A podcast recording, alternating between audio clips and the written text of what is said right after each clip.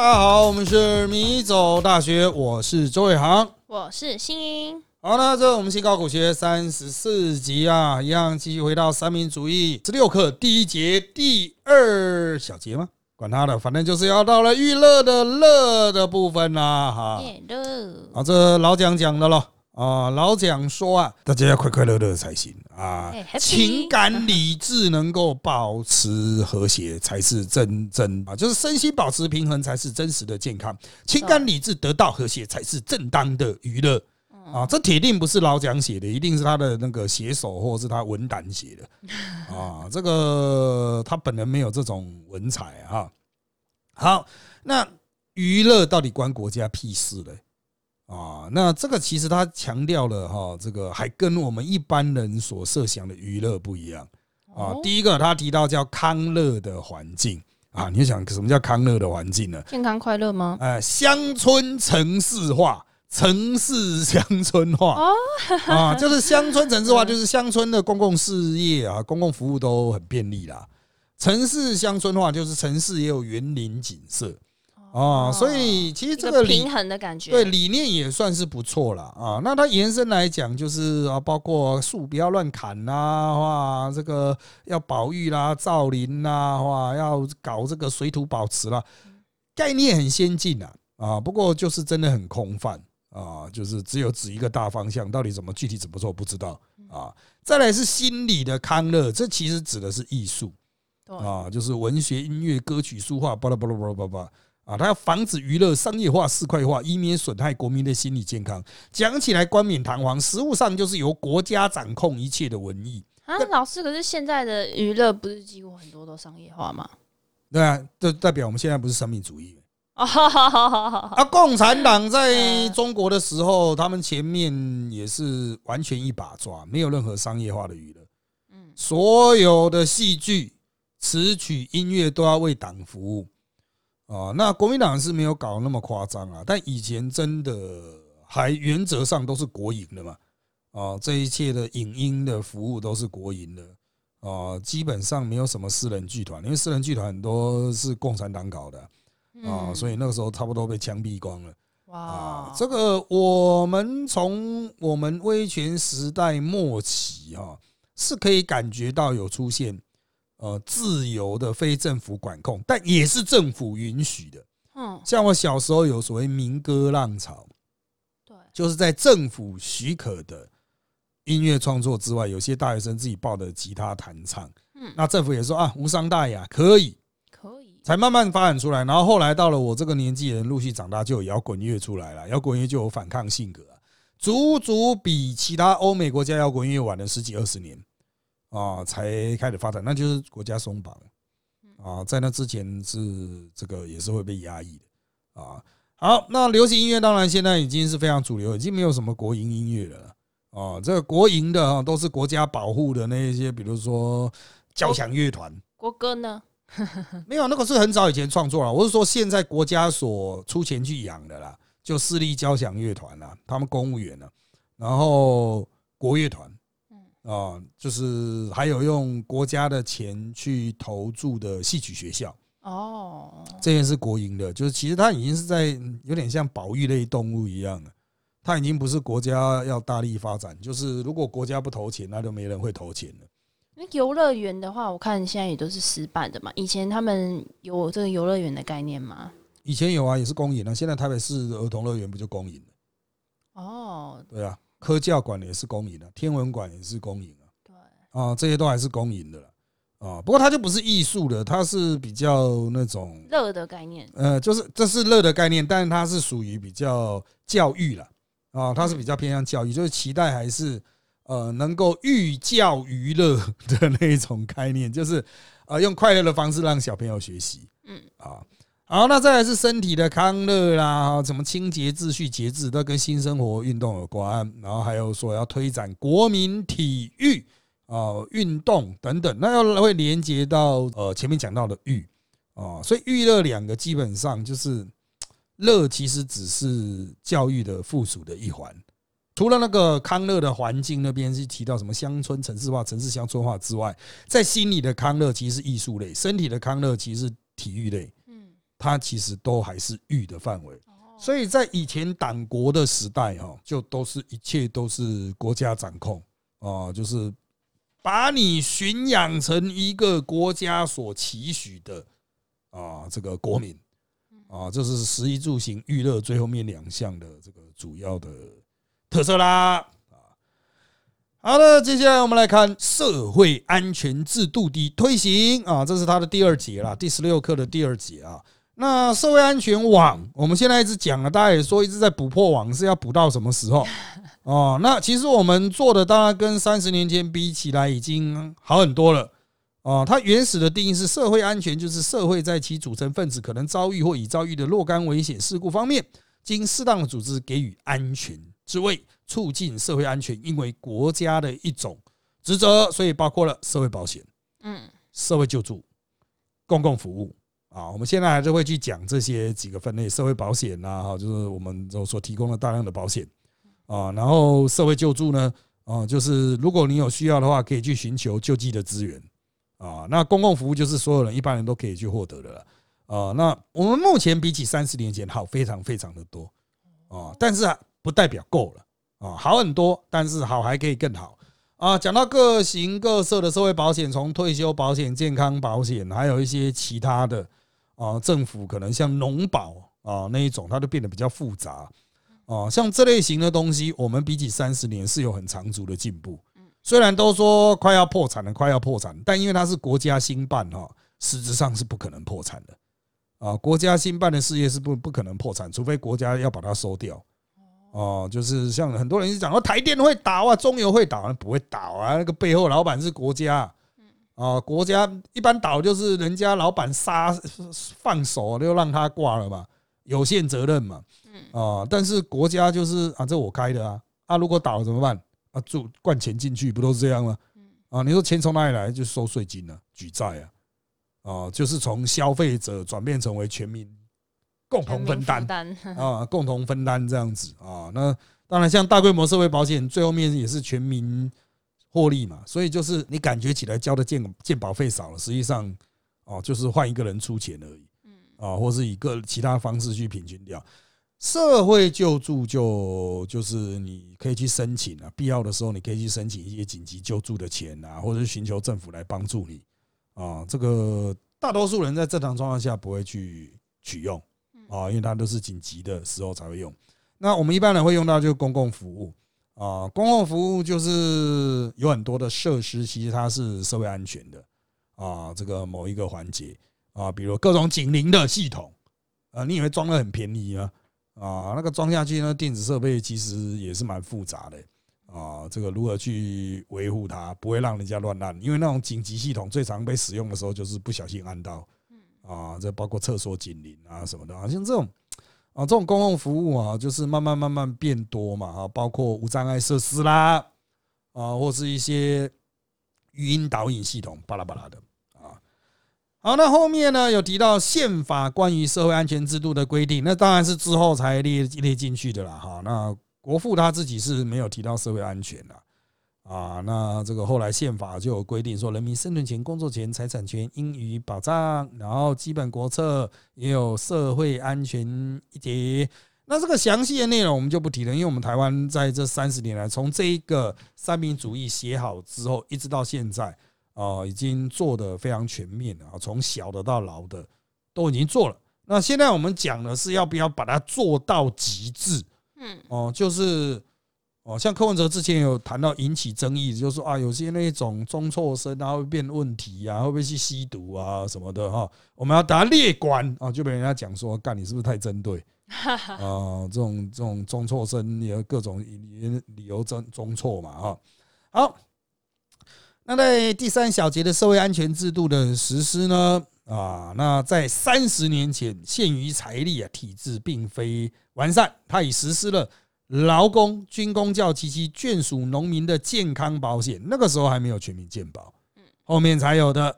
那其他社会安全制度啊，这个太有列啊，当时叫国民住宅，我们现在拼命在盖叫社宅啊。那大多数人不太理解两个到底差在哪里啊？那社宅、社会住宅哈，原则上租的啊，国民的住宅原则上让你取得产权了啊，那这个只是原则上啊，但是国民住宅的概念已经死掉了啊，它原来就是由国就是依照孙文讲的，国家盖房子给你住没啊，便宜就好没，结果都盖得很烂了啊，这个后来就说最好你还是不要不不要盖了，就是商商业的那种盖下去就好了啊。好，那当时期许是全民健保将提前于民国八十三年提实施，那就是三十年前嘛。啊，所以我们健保堂堂迈入三十年了，大多数人都没有意识到这件事情呢。哦，但我小的时候是真的有去，就是用很贵的钱看病。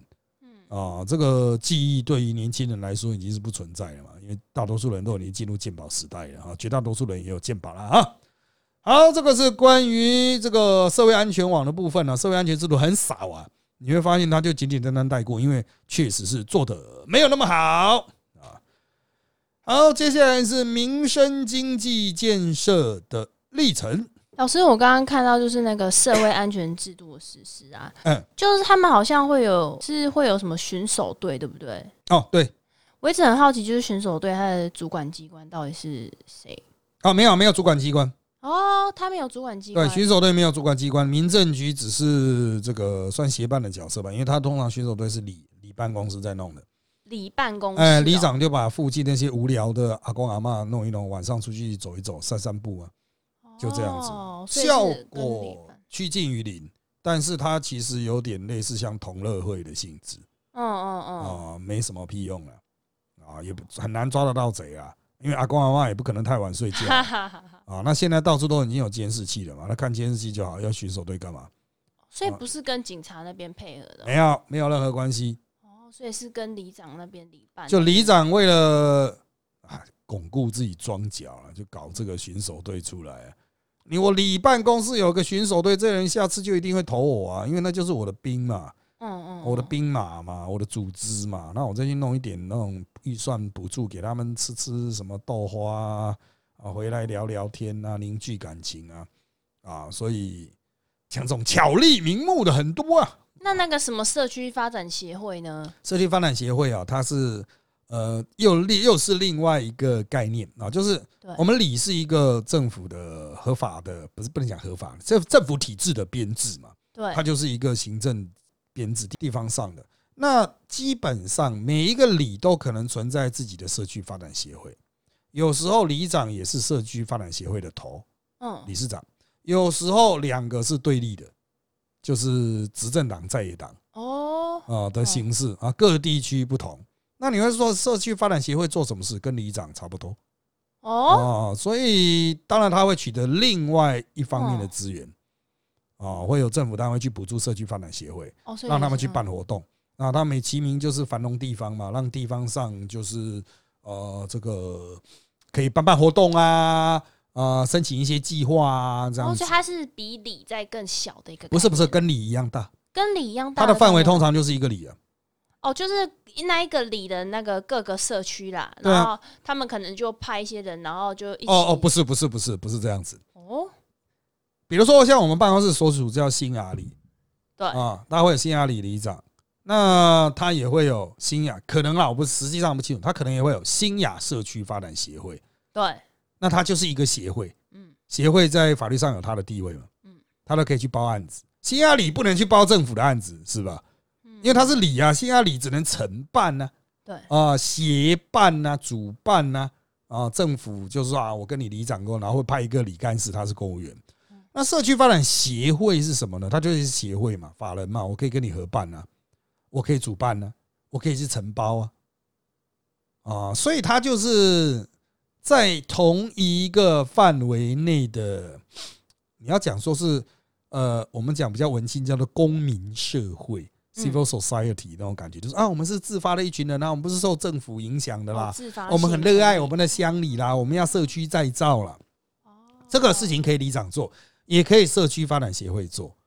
哦，所以是明的，一个是公的。对对对对对，但实际上可能是他可能是同一组人两个门牌啊。哦，可能事物的重叠性就蛮高的，嗯，可能是重叠性蛮高，就是拿到不同的资源嘛。因为你是一个法人，你可以去外面申请很多啊，啊，社团啊，啊，你是社团法人嘛，所以，呃，这个机制大概二三十年前就已经有对，然后各地就是分分合合了啊，有的地方是里长会拿下发展协会，发展协会拿下里长，有些地方呢长期对立。啊，哇，那社区就很难发展了。不见得啊，他们有时候会有竞争关系。你办一个活动，我也办一个活动；你办一个耶诞节，我也办一个耶诞节啊，哦，大家来。参加两次哦。对啊，就对于李云来说，反正有有可以白拿的东西，不拿白不拿，有什么不拿的呢？哦，就这样。哦，我个人认为，这个现在能够发展那么久，还没有出大乱子，就是良性竞争嘛。嗯嗯嗯，哦，扩张资源面嘛。啊，不然里长老是在收人家送的东西，很奇怪啊。啊，一下收这个机器，一下收什么，就是会有一些权势上的困难的啊。好，那当然我们希望这些东西啊，这些机制也都是能够正常运用了。可是事情往往不是如各位所想的那么简单哦，就是每个地方都会有自己的一套。所以我刚才讲的仅限于我比较常活动的台北啊，离开台北或是离开我所活跃的地区，可能就不太一样。有些社区发展协会可能很大啊，是一方之霸，这样它的实力甚至可以涵盖到整个乡。啊，即使它只是里的社区发展协会，嗯，啊，可是它变得那种很大，因为啊，我可以用这个里为名，不代表我永远只能在这边发展了。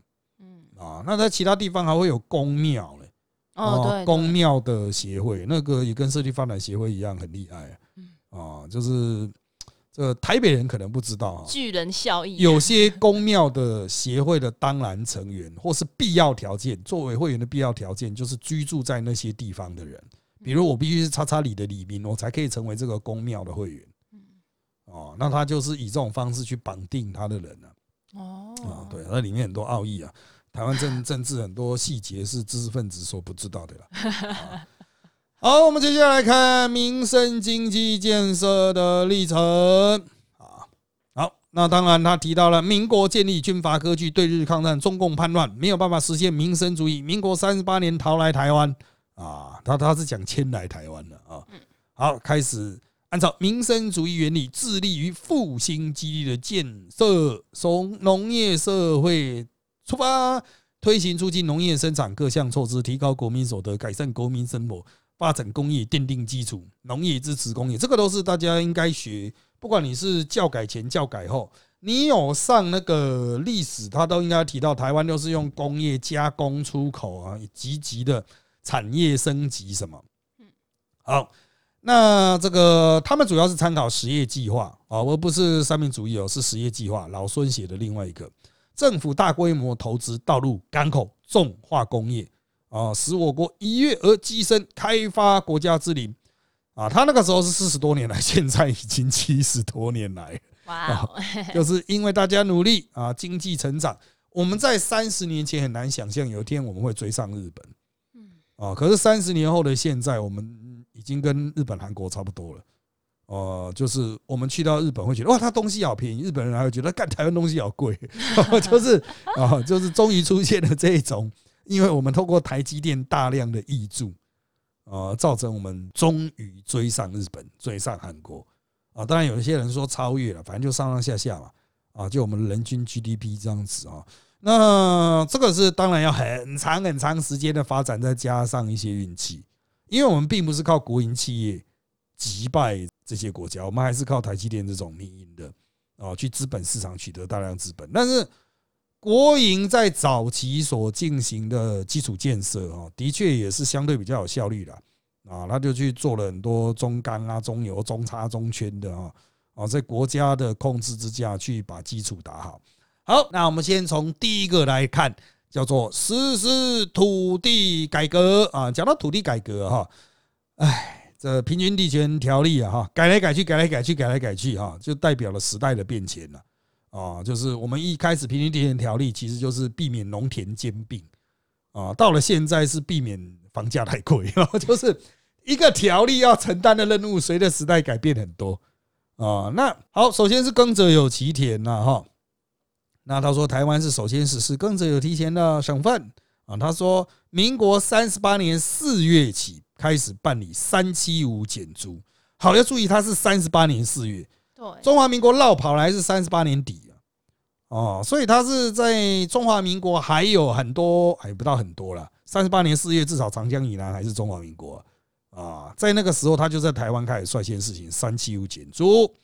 好，他说租耕地的租额租金啊，不得超过主要作物，比如说稻米，正产品就是谷稻谷哦，不包括稻草拿去卖哦，哦，就是稻谷啊这种正产品，全年收获量千分之三百七十五啊。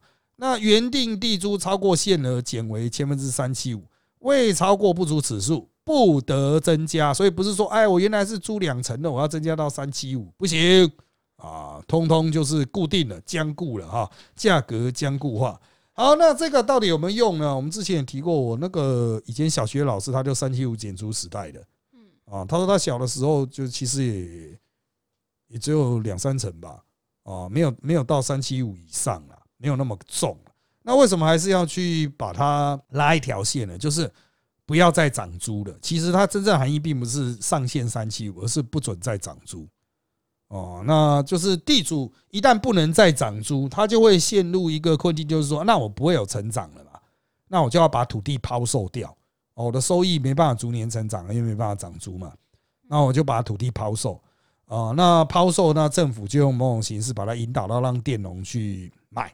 啊，那时候后面等下会提到的耕者有其田啊。好，那再来是工地放领了。民国四十年开始让公有耕地优先由承租工地的现耕农承领。好，为什么国民政府一来就有公这个所谓公有耕地呢？因为日本时代哈就已经有那个蛮多的农地转换成为日产，日本人的财产。后来日本人跑了嘛。啊，日本人被赶走了嘛？那这些日产就变成国产或党产啊。那上面还是有人长租啊，因为从日本时代就一直跟他租田来耕了啊。所以当他变成公地的时候，他又是上面的现耕农，那就直接让他去领啊。当然，你也不是直接领了就无限制的领。他说每户不超过水田两甲或旱田四甲。旱田你又想在哪里？台糖的那一种啊。啊，在台糖的那种比较大的那一种，那旱田啊，那个种甘蔗的啊，旱田，水田两甲，现在想起来是非常惊人的。呃，我们现在有一甲田的不得了，一甲田那个是一间学校那么大。以前一甲田可能因为生产能力的啊机械化不足啦，肥料不足啦，农药不足啦，产能没有那么强。哦，可是现在有一甲，我靠，真的哦，你只要会种的话，是可以发大财的啊。好。老师，那我想问，就是工地放林啊，它的土地面积都是以户而不是做人为管控的理由是什么？哦，户它当然你会说为什么不是人呢？因为以前以户很多人，基本上你的劳动是以户为准的，哦，不太可能说我这是一户，然后我们五个人出去跟五份不同田，然后彼此的机器啊器具都不互相借吧？哦，所以它就是一个一户是一个生产单位的概念哦，哦，一个农户是一个生产单位的概念。因为它就是一个生产的基本基准点。当然，你要说我赶快紧急切割一户出来，可不可行？是可行啦。可是以前没有说一个房子里面好几户的这一种状况啊。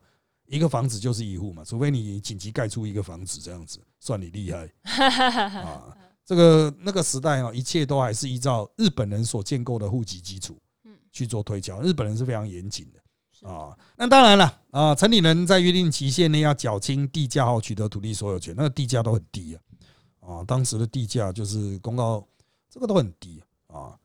好，再来是实施耕者有其田啊。四十二年一月，政府颁布《耕者有其田条例》，依法征收地主土地，地主得保留其出租耕地七折至十二折水田三甲。好，那超出的呢，由政府征收，转放现耕农城里。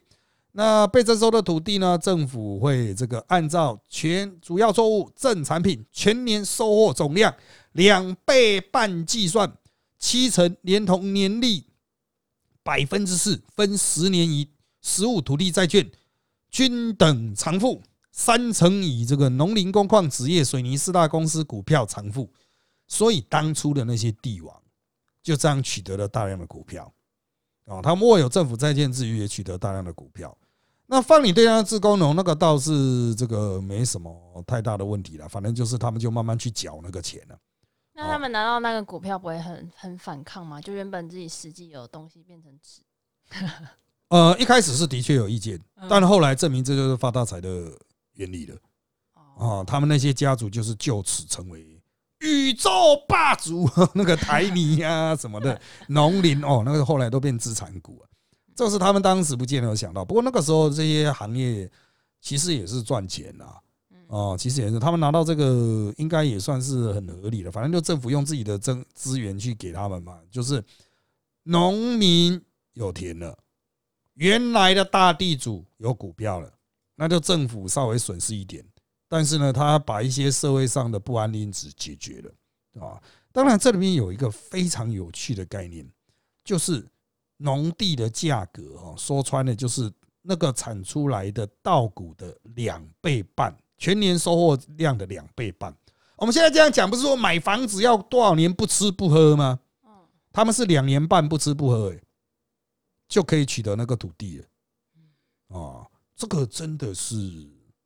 蛮低的价格啊，两年半而已哦。这个现在我们经常讲啊，不吃不喝二十五年 哦才可以买一间房子。所以到底什么是合理可被接受的土地价格啊？我不是说什么啊，我们现在的收入，呃，假设一年年轻人是五十万啊，那我们的房子就一百二十五万哦，年轻人一定很爽，然后干干干，好好好好好，一百二十五万呢，妈超爽。啊，可是现在大概要一千两百五十万，这个年轻人还不见得在台北买得到啊！这个，哎，这个到底我们土地的重点问题是什么呢？啊，其实应该就是现在土地价格真的太贵了啊，过多资金涌入了，应该是这样讲啊，就是不是说需求上真有那么高，而是过多资金涌入造成价格推升了。好，那民国五十一年呢，所有的城里人都将地价还清啊，他九年内就已经把这个问题解决掉了哈。他说十年呢，分十年，但九年就解决了。农民获得土地后，生产力陡增，国民所得逐年提高，地主的补偿呢，百分之三十转变成为工商投资，国民所得提高后啊，消费物资需求增加，工业发展飞速，地主也随之获利。那跟着有几点条例，四十年来扶植了自工农十九万多户，这都扶植出来了，包还要加上原本就是自工农那些人啊。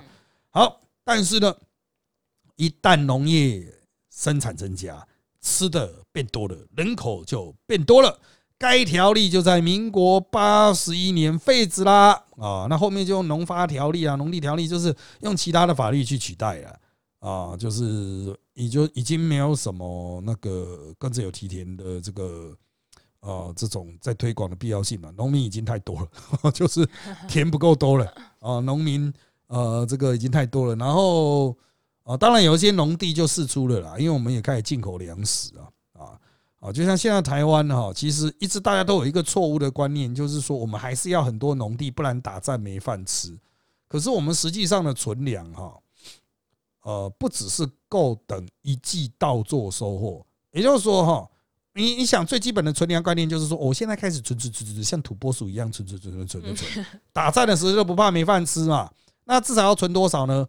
啊，至少要存到等到我打仗的时候，我种稻谷下去，哦，种稻米稻呃插秧下去，然后能够采收出下一批的稻谷，啊，至少要能够撑这个时间嘛。假设我们台湾岛被封锁嘛，哈。可这是一个思考的误区，哦，什么样的误区呢？就是实际上哈，呃，我们存的量哈，可以吃一年多，哦，我们台湾存的稻米的量，哦，可以吃一年多，哦，真的有点囤太多。那为什么囤太多？因为我们米产太多，哦，你会说感觉没什么人耕田呢？这就是问题之所在啊，因为大家都吃进口的嘛，哦，那如果真的有一天没有进口的淀粉了。那大家就只能吃米了，还是很够吃，哦，还是很够吃。所以我个人认为，哈，就是真的没有必要保持那么多的农地，但是也不是说好，那我们现在全部都开始乱盖，也不是这样子啦，妥善规划，哦，就是有一些地区跟都市很接近哦，你直接结边了，他不做农地，他也做公园了，他也可以做其他的这种公共设施嘛，哦，这个甚至就把它。某种程度还原成原始的生态状态，我觉得相对来说都是会比现在放在那边。现在很多农地根本就没有在耕啊，就废耕状态啊，然后就在那边长草啊。有有一些农家可能好心，他会撒那种花的那个种子，哦，波斯菊那种，呃，就长整片，让你给很多网美可以去拍照这样子。啊，实际上都没有在耕啊，啊，就就已经放弃了，放弃人生了。那有一些是拿去种电了，哦，就是拿去盖太阳能板。不过北部效益没那么好，还是南部会好一点。啊，南部只要没有热到过头，有点风吹的地方，其实发电效益蛮高的。啊，这个都是时代的改变，你真的没必要在那边坚持说哦，就是要良田千顷啊啊！你要耕吗？啊，你又不去耕，那么讲干话了啊啊！那这个农地的部分哈，我们就差不多到这边，因为下面呢就是重头戏平均地权条例，讲起来就是我们现在。会衍生大量嘴炮的公平正义啊！我们今天就先到这边喽，请追踪米走大学脸书粉丝团与 YouTube 频道，掌握我们的最新状况，一起在各大 Park 平台给我们五星好评。有意见一起在 YouTube 米走大学留言，让我们知道。谢谢各位的收听，那就在这边跟大家说拜拜，拜拜。